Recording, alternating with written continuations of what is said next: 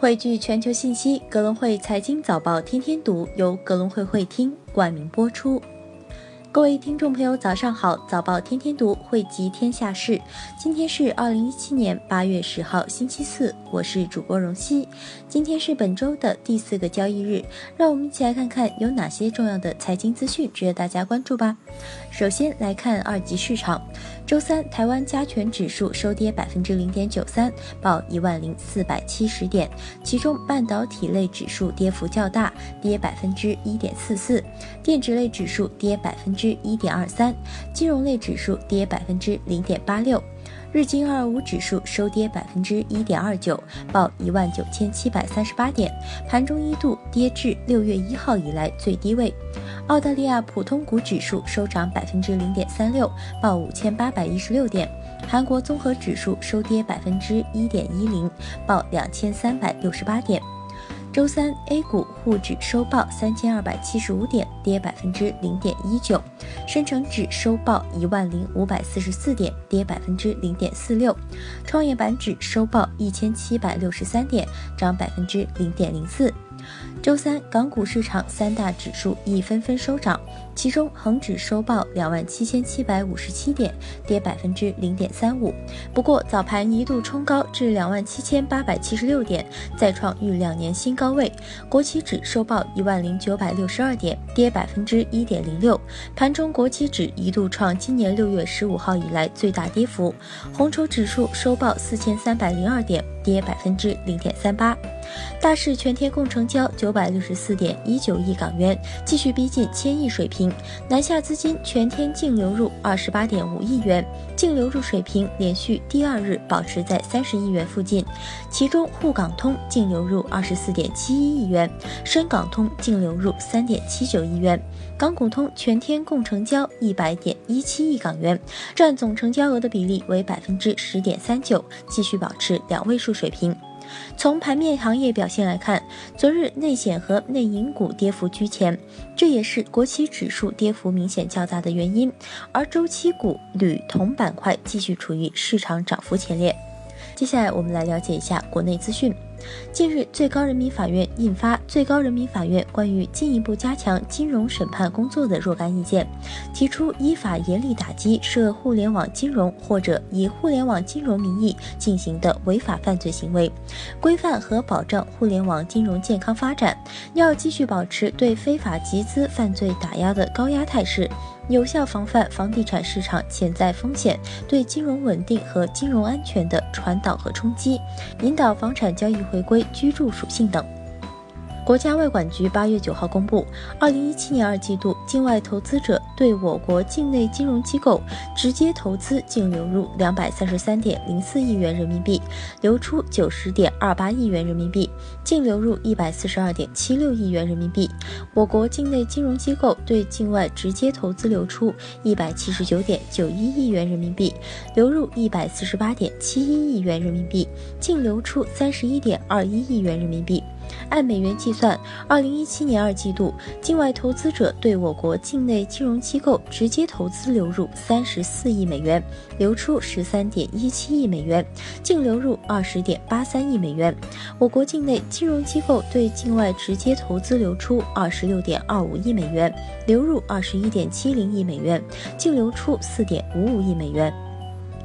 今年以来，茅台酒供应处于断货状态，常规消费的五百毫升装五十三度飞天茅台市场炒到一千七百元一瓶，全国多地茅台酒供不应求。像在北京，有直营店规定，零售客户只能购买两到四瓶，如果客户想要订购茅台酒，需要出示公司信息进行登记。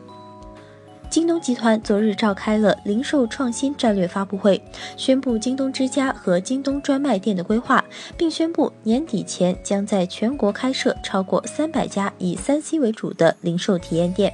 刘强东指出，智能技术会驱动整个零售系统的资金、商品和信息流动不断优化，在供应端提高效率、降低成本，在需求端实现比你懂你、随处随抢、所见即得的体验升级。未来零售基础设施会变得极其可塑化、智能化、协同化。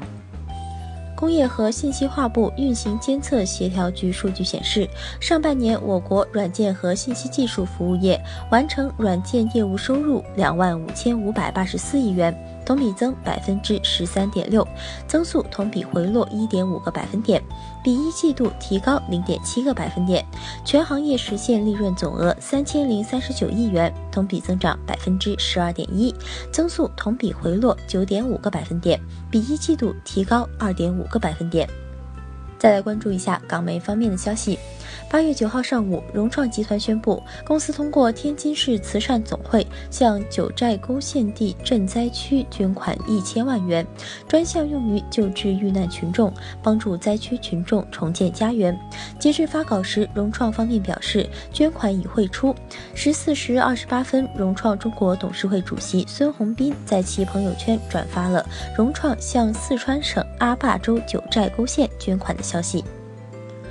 万达酒店发展公告称，万达酒店发展与万达文化及万达商业就可能资产重组达成协议框架。万达酒店发展拟以六十三亿元人民币收购万达文旅全部股权，拟向万达商业出售在万达置业资产、万达国际地产、万达美洲、万达澳洲地产的部分权益，并拟以七点五亿元人民币自万达商业收购万达酒馆。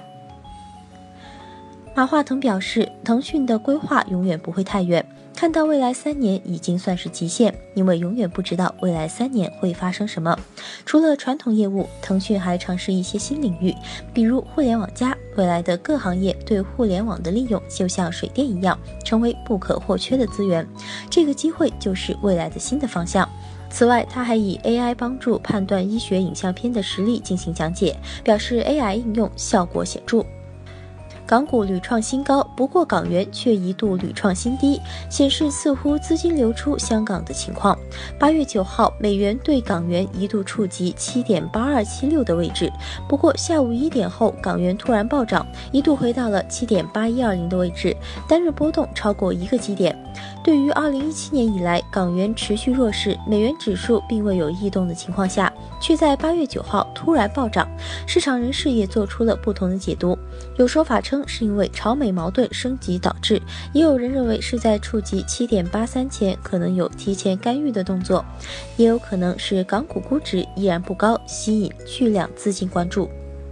香港金管局八月九号宣布，将于二零一七年八月二十二号、八月二十九号、九月五号、九月十二号及九月十九号举行的投标中增发总值四百亿港元的外汇基金票据，以应付由于银行体系流动资金充裕，使银行对该等票据的需求增加的情况。增加短期外汇基金票据的供应，是为了应付银行在流动资金管理方面对外汇基金票据的庞大需求。香港金管局表示，此次增发外汇基金票据将会以增加供应三个月期票据的方式来进行，定于二零一七年八月二十二号、八月二十九号、九月五号、九月十二号及九月十九号投标的三个月期外汇基金票据，将会分别增加总值八十亿港元的数额。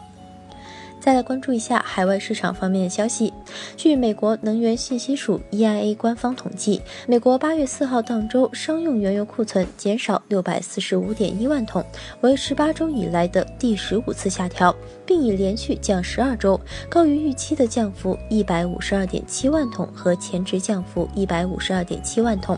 但是，汽油库存出现了惊人的上涨，汽油库存增加三百四十二点二万桶，预期降幅一百五十。六点三八万桶，前值降幅二百五十一点七万桶。继上周消费创历史新高后，汽油需求疲软。再来关注一下公司公告方面的消息：汇陶集团中期持续经营业务公司拥有人应占亏损同比增百分之二十点五。红光照明上半年净利润同比增长百分之二百二十三点一，至八百四十万元。英利控股第一季净利增百分之八点五，至六百六十万港元。乔洋国际控股中期亏损同比收窄百分之三十，至两百四十一点四万港元。百富环球上半年净利减少百分之十四点七，至二点六五亿港元。万达酒店发展就可能资产重组订立框架协议，八月十号复牌。中国地能中期净利润同比增百分之三十二点六，至六百零六万港元。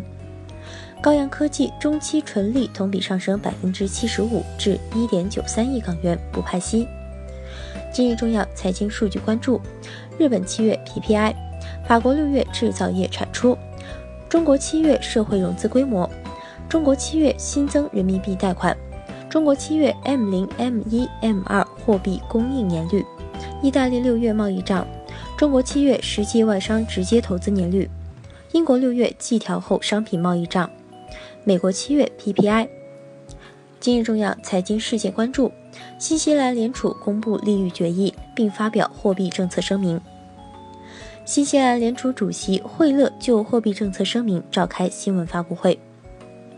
沙特和伊拉克石油部长将讨论支撑油价的措施，并在此后召开新闻发布会。OPEC 公布月度原油市场报告，具体公布时间待定。美国纽约联储主席 FOMC 常任票委杜德利参加关于就业趋势和薪酬不均的经济简报会。好的，节目最后一首来自薛之谦的《绅士》送给大家，希望新的一天大家都能拥有好心情。想要了解更多深度专业的财经资讯，您可搜索并下载格隆汇手机 APP。在投资的路上，我们与您共同成长。早报天天读，我们明天不见不散。小小的动作，伤害还那么大，我只能扮演个绅士，才能和你说说话。我能送你回家吗？可能外面要下雨啦。